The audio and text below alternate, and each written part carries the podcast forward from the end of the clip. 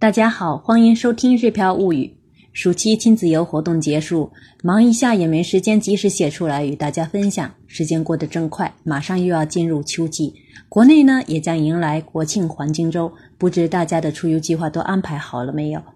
很多朋友记挂着樱花季节到日本来看樱花。其实呢，在我个人看来，在秋季来日本更好。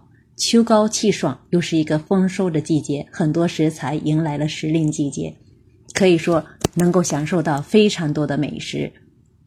自然景观方面有大家非常熟悉的红叶，人文文化方面的展览活动也不少。刚好呢，下个月有日本的插花艺术展，我就想跟大家来一场治愈身心的文化游活动。秋风飒爽的日子里，我们一起看看花道展览，泡泡温泉，探探酒窖，再到小山径的甜点王国走走。工作、孩子，暂时就抛到九霄云外，找回属于我们自己的小确幸。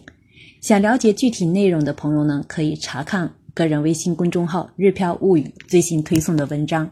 金秋十月，来一场治愈身心的文化之旅。